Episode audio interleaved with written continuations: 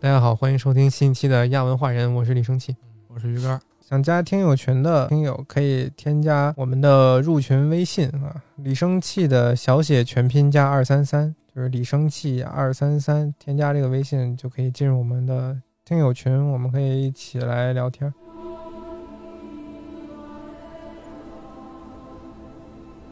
上回我们讲到，宇宙大恶人米尔寇被维拉们关进了监狱，关了三千年。嗯，对吧？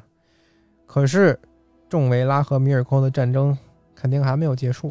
我但是我有点忘了，关进那个他还有堡垒的事儿呢。堡垒怎怎么被关进去了？他就被打打完了是吗？他不是还有一个北方还有一个堡垒呢吗？放着呢，放着呢。啊，他是被合力给关起来了哈。嗯，但是呢，在我们接着讲述米尔寇的故事之前，我们先来看看艾尔达大陆上的精灵们面对如此神圣的众神居住的地方维林诺，嗯他们做出了怎样的选择？那么，当米尔寇被关进监狱之后呢？这些维拉围在一起开了一个会，看看商量商量之后怎么办，总总结过去，展望未来。就跟我们昨天的密室逃脱一 样。复盘大会。嗯呃，有的呢说让精灵们留在艾尔达大陆继续生活，那是他们种族自己的自由，我们不应该打扰，让他们自己随意发展下去吧。但是有一部分的，呃，更大一部分的维拉们表示呢，我们还是把他们接过来吧。我们怎么能让那些圣洁的精是精灵生活在那些肮脏的土地上呢？，对啊，那个大陆上又有豺狼虎豹，又有嗯邪恶的生物，我们可真是不放心啊。嗯，让他们过来接受双圣树的圣光的沐浴，多好啊！看看我们这边有多么的神圣，多么的美丽。当然，最后呢，本着少数服从多数的原则，他们最终还是决定派代表引导精灵们从艾尔达大陆住到维林诺来。嗯，但是嘖很有意思啊，和我们在电影里看到的精灵的英勇表现不太一样的是，这帮精灵的本性其实是非常胆小的。就不敢来。对，他们在见到之前维拉和米尔寇的大战之后，对众维拉满怀愤怒参与战争的模样感到心有余悸。啊，对他们就害怕这维拉生气起来也太可怕了，那以后万一我们怎么怎么着了，那不得吓死我们呀？要打我们咋办哎呀？啊，一个个都说：“哎呀，我好害怕呀，我不敢去。你堵过来。”这就很打那些支持把精灵引到维林诺那些维拉们的脸。要就很说尴尬自生自灭。但是维拉们还是善良的。你看这可不行，百闻不如一见。我们先挑几个精灵们的代表跟我们来这里，让他们见识见识到底是什么样子的。嗯回来让这些代表告诉你们那边到底过得怎么样，到时候你们再决定要不要跟我们一起在维林诺过神仙般的日子。叫什么观察员儿？对，呃，维拉们呢就从这些精灵里选了三个比较有威望的，选了三个代表，回来传达一下重要的思想。和指示，对，一个叫英格威，第二个叫芬威，最后一个叫埃尔威，哎，不会是来的时候现起的名儿吧？这名儿怎么那么像啊？很可能就是大毛、二毛、三毛这种感觉。啊哦呃，这三个人去了维林诺之后回来，如实向族人们汇报了一下维林诺仙境的这个情况。 好房子，好 山景好圣光，啊，是吧？圣光，好漂亮啊！好吃好喝好招待，去了入股不亏，哎，支付宝到账对，没有野兽，没有天灾，根本不用你动手，就是理想生活就在对岸啊！衣来伸手，饭来张口，想投诚的就跟我走。就来瓦解人民内部 矛盾。要去的就来我这里登记报名。就这样，英格威的所有族人啊，注意还是他的所有族人，嗯，还有芬威和埃尔威的大部分族人都心动了，好吧，老大啊说决定行，那我们也来试试吧。决定要去维林诺。由于精灵的这个人数众多呀，他们决定的速度也有快慢早晚，所以他们这次迁徙主要分为三大波。第一波是以英格威为首的一大群精灵，他的这帮族人叫做凡雅族，凡雅族，对，哪个凡雅？凡人的凡，优雅的雅，嗯，是属于精灵里面长得最好看的一组了。行，金发白皮，也是这个维拉老大、漫威和瓦尔达最喜欢的一组精灵。这个金发白皮，其实有有点像这个《指环王》里边的那个精灵了样子了。嗯，相对高贵一点，看着嗯这波精灵就非常老实，从此就去了之后就一直待在维林诺，嗯，住得很踏实生活着，啊。那么第二批到的是芬威的族人，叫诺多族。他们有一个特点，就是特别的会做手艺活，擅长手工，手工制品，对，所以他们深受同样善于手工的维拉奥利的喜爱。奥利啊就是做矮人的那个人，嗯私自做矮人的那个神。那么这两拨人呢，在欧洛米的带领下，也是因为维拉的名字，来到了一片风光明媚的河边。先来先到先得，先到有好地儿。傻眼了，没有船啊，没有船，这些精灵怎么过去呢？这时候，海神乌欧谋嗯，从海底里边钻出来了，又从远处拉来一座小岛真牛逼！ 啊，嗯他不说直接把这河截流了，你直接从那儿趟过去得了。不对，就得坐这个小岛过去，行，给他们全都赶到小岛上给运过去了，嗯，电梯、倒梯，倒梯。那么最后到达的一支呢是埃尔威领导的泰勒瑞族，嗯这波比较特殊，由于从埃尔达到维林诺的路途非常的遥远，就有些精灵啊，走着走着死了也没有就走神儿了，啊，被沿途美妙的风景给勾引走了。勾引走，对我就不跟你走了，太累了。这儿看起来不错，我就住这儿吧。这怎么无组织无纪律？啊确实，后面还有更没有组织、更没有纪律的。哎呦，抢然后良家妇女是吗？有的走到海边呢，觉得这水好看，嗯大海波澜壮阔的非常壮观，就留下来了，住在水边儿，就成为了以后叫做海洋精灵还发展出一个族之族群来，啊。就比如说你住在，相当于你走到海南，你不走了，你留下来做海南人了。啊，嗯走到山顶洞不走就是山顶洞人了，哎，对，不是这样啊， 真不是 这样。呃，那么还有的精灵呢，就哎走到一半迷路了，没跟上队，啊掉队了掉队了，那索性就住在原地了，野人了，就就就有可能住在森林里，成为什么木精灵之类的。嗯，还有的呢，走了一会儿累了，害怕了，不相信这个三个代表说的这些话，觉得你是骗我们，就后悔了，就走到一半掉头回去了， 都根本挺没有人管个性的都，啊。那么从此呢，精灵有了一些分类，见过双圣树光辉的就叫光明精灵，尤其是这三个代表，因为他们去过，嗯，照过光就叫光明精灵。那么从来没看过双圣树的光辉呢，就叫黑暗精灵。哎，那一些比如说在森林里的，在海边的，统一就叫黑暗精灵了。对他们有一个大的统称叫黑暗精灵，但是黑暗精灵并不是说他们是坏的，就是说没照没过有照双过圣树的光辉。没受过洗礼，对，那么因为埃尔维领导的这个泰勒瑞族非常的墨迹啊，他们一族身上不仅发生了这个走着走着就不去了这种岔子，还发生了很多其他的事儿，甚至这个埃尔维族的领导他都误入歧途。就是说，在泰勒瑞族海边休整的时候，这个族的领导人埃尔威呢，就想去，也没有到维林诺的另一族的首领诺呃诺多族那个首领芬威的那波人去和芬威聊聊天儿，他们两个好朋友。但这一去不要紧，还没到呢，走到半路，走在深处森林的深处，他突然听到一阵美妙的歌声，就像夜莺在唱歌。这歌声呢，让他驻足倾听，直接忘记了自己的一切打算。啥啥都忘了。忘了自己要去和芬威聊天，忘了自己要带着族人去维列诺那族人呢？等他，他就沉醉在这儿了，丢了魂儿了，越走越深。魅惑菇这是。对，顺着歌声越走越深啊，他发现森林最深处有一位美丽至极的女子，叫做美丽安，在唱歌。这名字一听就非常美丽，是啊，美丽安就真的是美丽那两个字。美丽安艾尔薇就啊一见钟情，一眼万年，这姑娘就非他不可了。看傻了，啊，他就擅自走过去，走到人家面前，拉起他的双手。不是，这有 点牛，刚才说一眼万年，就是真不是夸张，真一眼万年。他们两个就互相看对眼儿了，站在原地， 站在原地，任任时光荏苒，韶光流逝，斗转星移，直到身边的矮小的树苗都长成参天大树，他们同舟就侧畔千帆过，病树前头万木 春是。他们就这么手拉手对视，站了很久很久很久。那他的族人不就傻逼了吗？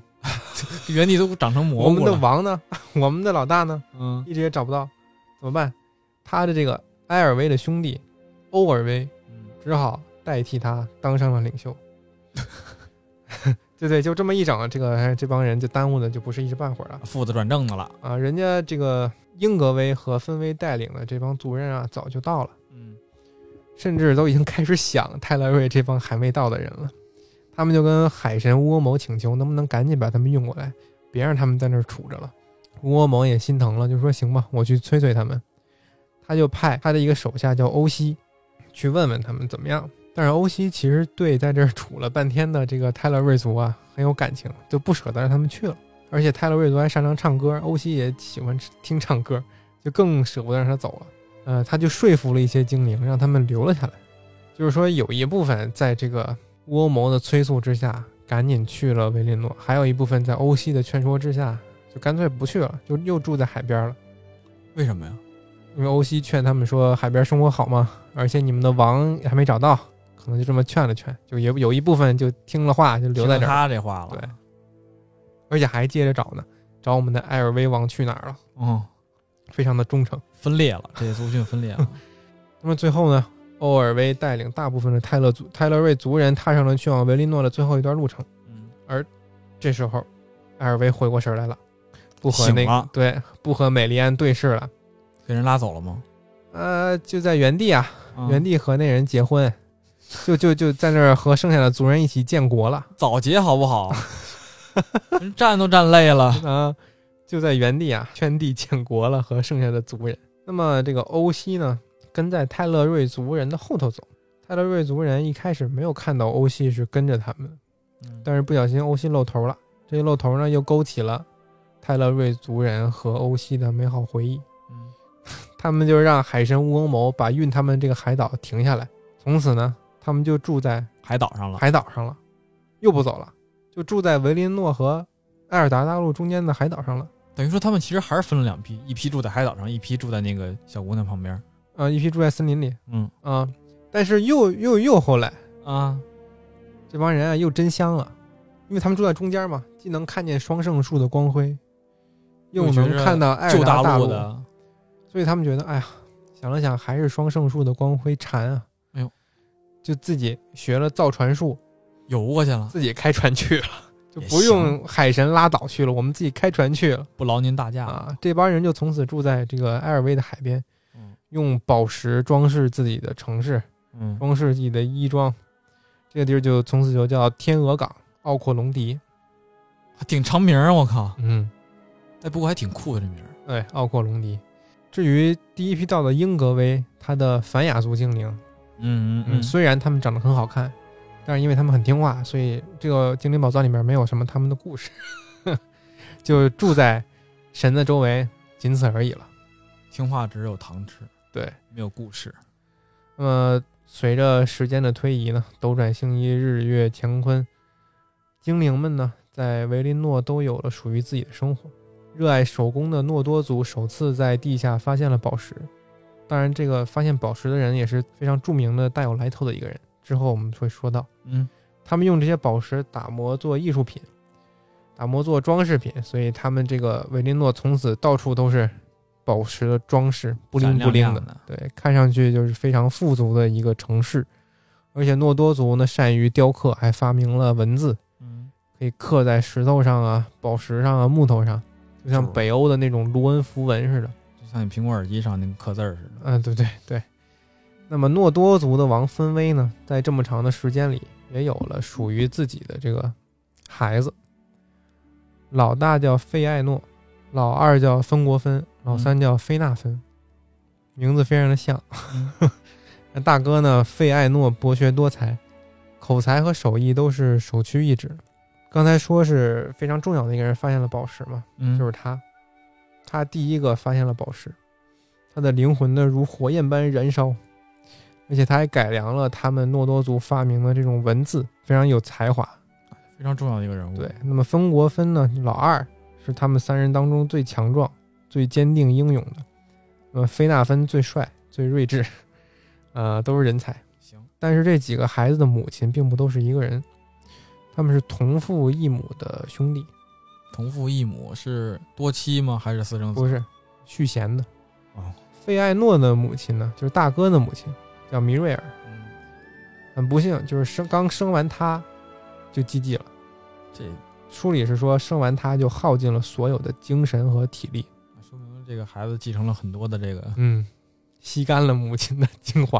啊，生完这个老大之后，米瑞尔说：“米蕊对她老公说啊：“我再也无法生养孩子了，因为我那本来能够生养众多的力气已经全部给了费埃诺。”芬薇一听就哭了。这个保大保小的难题我还没选呢，直接就给我自动做出答案了，只能选一个。只能选保小了。嗯呃，他非常喜爱他这个老婆，就赶紧去找大神漫威问问建议。漫威就把他老婆送到罗瑞恩，罗瑞恩有一个最美的梦境花园。嗯之前说到众神就喜欢在那儿度假、休闲什么的，嗯给他送那儿去了，想让他在里面恢复一下精神和体力。不是都死了吗？还能恢复？这个芬薇不敢接受这个事实嘛，嗯，就到处去找帮助，而且他也被这个漫威忽悠了一下，啊，其实是漫威跟他说在里面恢复，其实他们都知道米瑞尔已经死了，但是不跟他明说。怕他接受不了。对，而且他老婆的这个尸身放在这儿也是不朽的。他芬威每次过来看他老婆，还是跟刚死去的样子一样。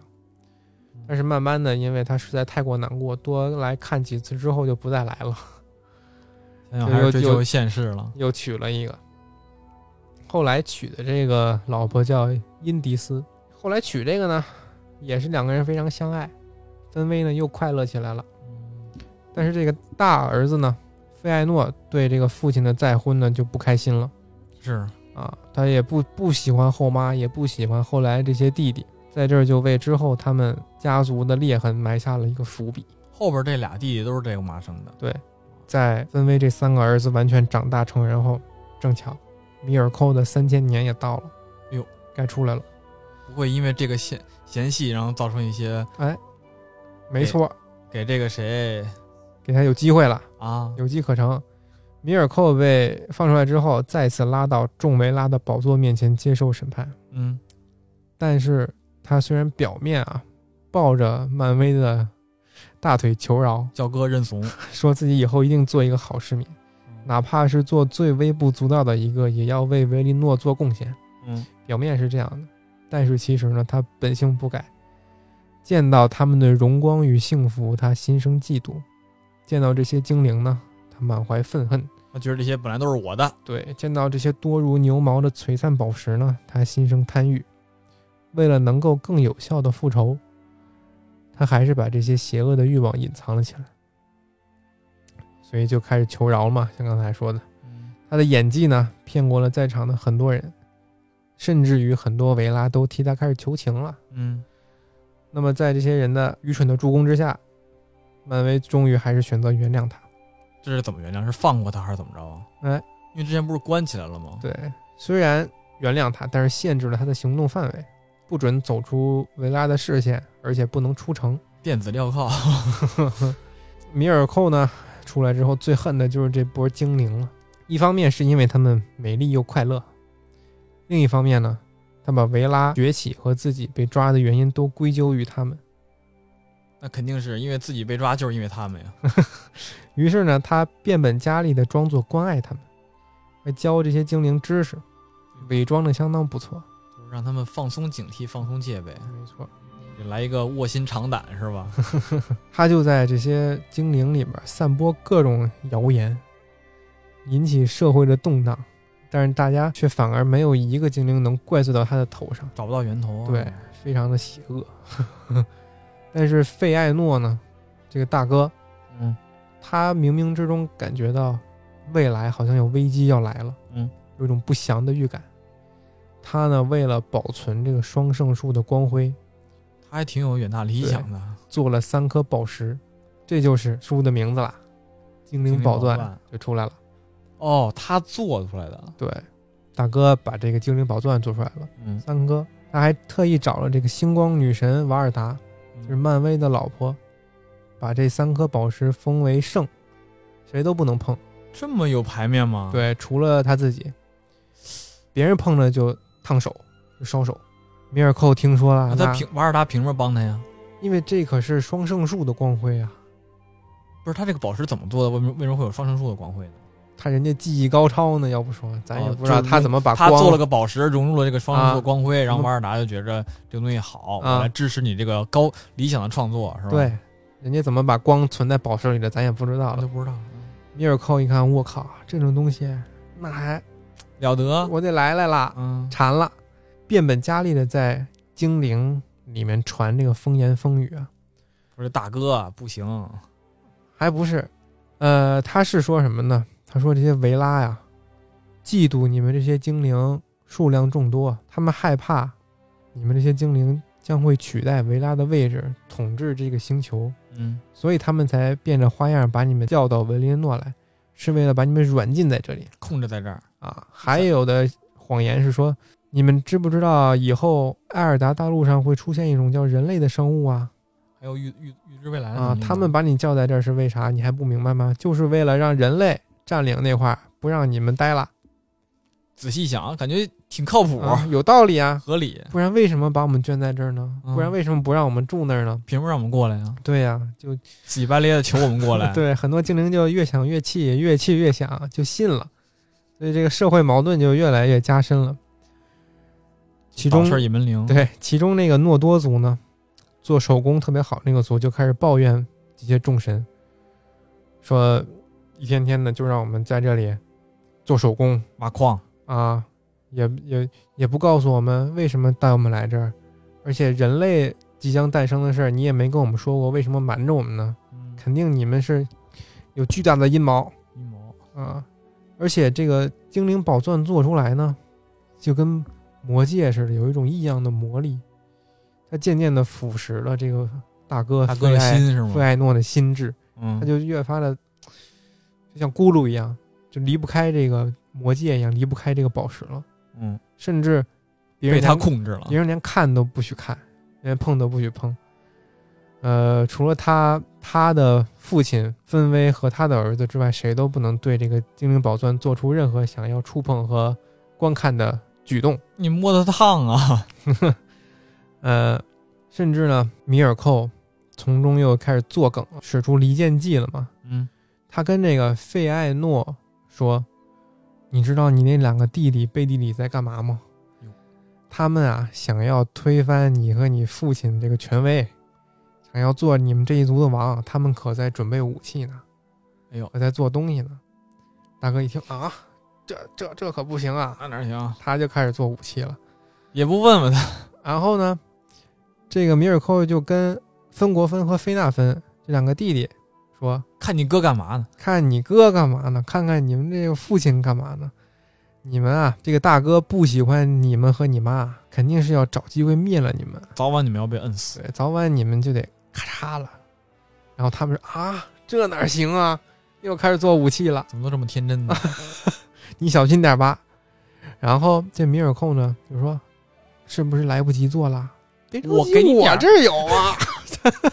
我这儿来他就来 开始疯狂的向两拨人啊提供武器，某某美国，他他手艺又好，他就做了好多好多武器。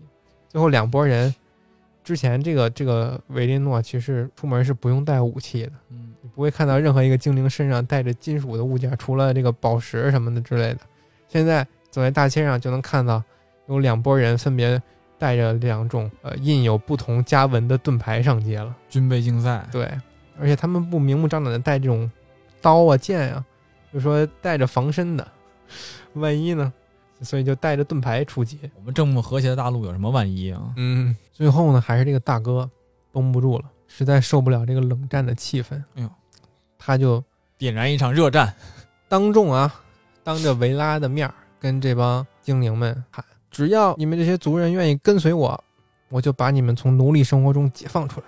完了，这这没有做好充足的民意调查，直接对说这种话，感觉不会有什么好”的而结果。且是当着人家维拉的面儿啊，大声密谋。啊，大声密谋反叛。他这个继弟曾国藩就找到他的父亲分威说：“大哥现在在干嘛？你不管管吗？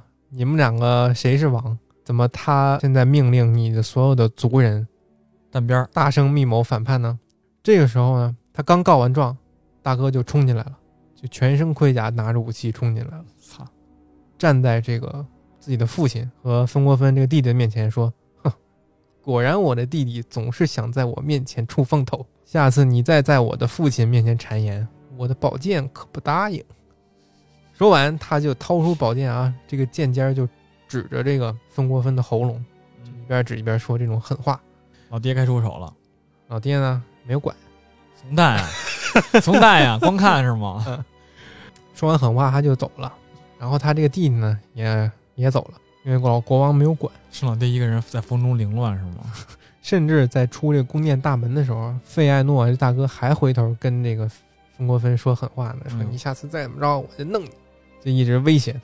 这时候呢，这些维拉看这些精灵靠自己可能解决不了问题了，嗯，就派了这个地府的这个神管死亡的这个曼都斯出面了，他举行了一场相当于复盘大会吧，嗯说你为什么这么想？你为什么这么对你哥哥？哟两两边一对，哦，是米尔寇搞的鬼，这个阴谋又暴露了。早对早出是早早能明白这么简单的事儿，还卡了这么久。虽然他们两个最后和好了，但是这个信任就像一张白纸嘛，你褶皱了再铺平，还是会有折痕。嗯，由此导致的后果就是什么呢？大哥和他的七个儿子被放逐，还是被放逐。，对，住在了维林诺比较偏远的北边的山丘上。这个他的父亲芬威呢，也是舍不得自己大儿子，就跟着一块儿去住了。从此，这个国王和大儿子就住在了偏远的地区。国王有点废物，嗯，没看出有什么来。到最后呢，这个这个米尔寇还不放心，不是还还想作恶，不是他已经是被识破了，就没有人去管管他吗？他溜了，啊，他还去找这个大哥，他说：“就算你搬到这里，你的弟弟也不会安分的。尤其是你想想吧，你那几个精灵宝钻，可就不会安全了。对呀，凭什么就把大哥放逐了？这俩弟弟没受惩罚呀？” 呃，这时候米尔寇他可能越说越兴奋啊，他嗯哎这个样貌相由心生就变了哟，变得极其的丑陋狰狞，就像一团丑陋的野火。然后就被这个大哥看出来了，你这个是心怀不轨啊！就骂他，你这曼都斯的阶下囚，滚开我的家门！给他骂走了嗯。米尔寇就是其实是信心满满的挑拨离间来的，最后呢被羞辱的气急败坏的走了，他就顺着天鹅港离开了维林诺，跑到了救大陆，对艾尔达大陆上，他就像远方的一片乌云，随时准备威胁着快乐的维拉和精灵们。随时准备卷土重来。，对，当然，在米尔寇跑掉之后，这帮精灵呢，还有维拉，心也是非常的大，又开启了聚会，也没人追他。开启了这个快乐的宴会。就像之前我们讲过的一次，也是在一次大战之后，他们就开始吃吃喝喝嘛。嗯，他们不知道的是，米尔寇在旧大陆其实已经和一个叫反正一个名字挺长的一个一个东西， 啊，它是一个蜘蛛的样子勾结在了一起。那个蜘蛛其实本来也是一个法力强大的神灵，嗯但是它堕落了。邪恶之蛛，没错，呃，他跟那个蜘蛛协商说，如果你帮助我毁灭维林诺、毁灭维拉和精灵们的幸福生活，我就把这个精灵宝钻作为筹码，我给你，只要你跟我合作。这个大陆为什么会出现这么牛逼的一个生物呢？有可能就是说之前维拉被邪恶侵染，他堕落了，变成蜘蛛了。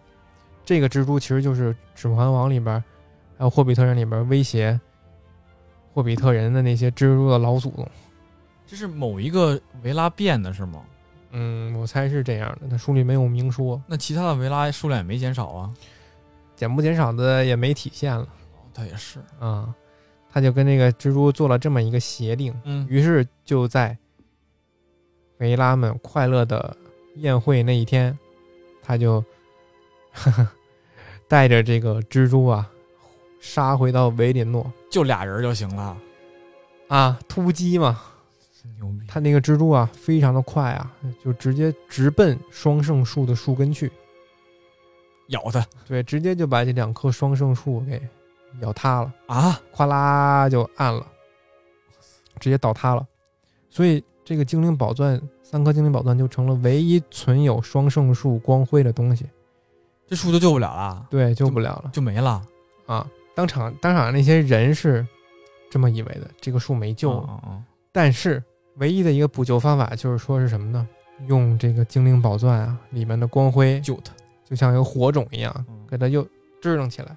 瓦尔达可以做到这个，当时就问这个费埃诺愿不愿意，不愿意。 你想想你们之前干了什么？ 所以这个就是双圣术从此暗淡下去，再也没有起来，你也没给人补救措施，你想让人帮你、啊印证了费艾诺当初这个不祥的预感。哦，然后他们家族的间隙这个伏笔也从此回收了，从此这个双圣树的这么一个美好的时代就结束了。关于之后的这个诺多家族的这些家族的裂痕产生的余波，产生的一些一系列的后果还在继续，而且米尔寇他这个恶行也还没有得到应有的惩罚。那么之后到底怎样，我们就下期再说了。下回分解是吗？嗯，拜拜。拜拜。嗯